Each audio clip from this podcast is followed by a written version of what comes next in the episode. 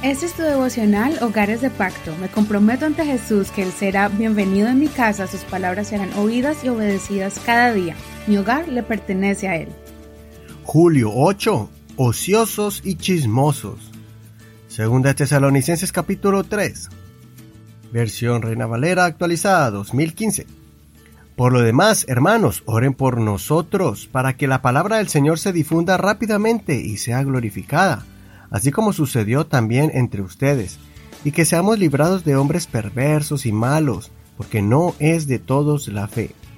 Pero fiel es el Señor, que los establecerá y los guardará del mal. Tenemos confianza en el Señor en cuanto a ustedes, que hacen y harán lo que les mandamos.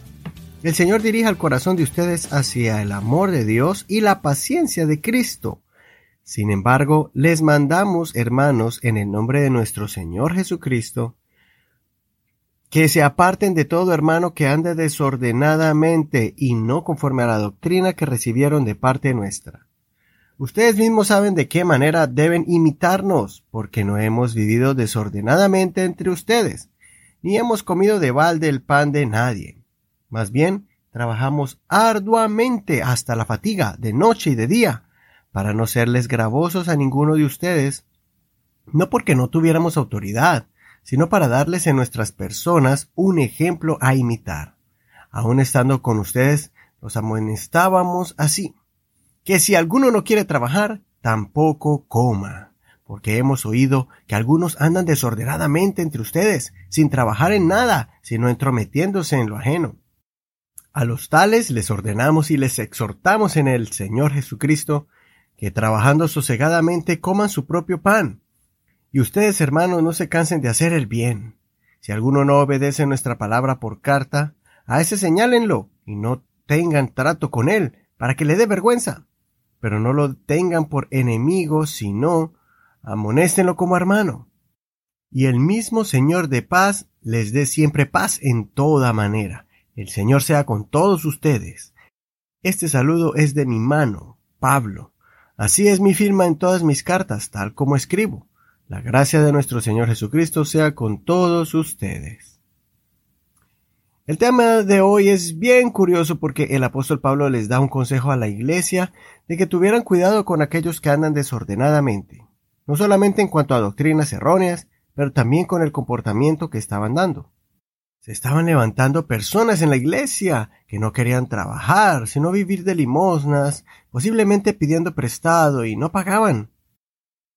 Además de que estaban desocupados por no trabajar, estaban causando problemas porque se creaban chismes y esas personas se metían en la vida privada de los demás. Por eso el apóstol Pablo les recordó las enseñanzas que él les dio. Primeramente, les enseñó con su propio ejemplo, trabajando de día y de noche, cuando les llevó el Evangelio y después enseñándoles la forma en que un cristiano debe comportarse, incluyendo el ganarse el pan con su trabajo digno y honrado, y con la famosa frase que hoy en día conocemos, el que no quiera trabajar tampoco coma. Hoy en día, también en nuestras iglesias, debemos tener en cuenta este consejo.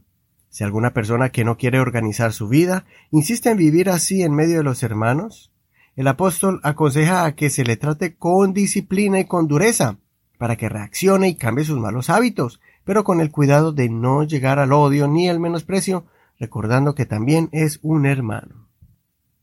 Una de las formas para reprender y corregir a estas personas es evitar prestarles dinero a alguien que ya tiene un historial de no pagar y que no se le ve el ánimo de buscar trabajo siendo una persona saludable, con las capacidades y con las fuerzas para hacerlo.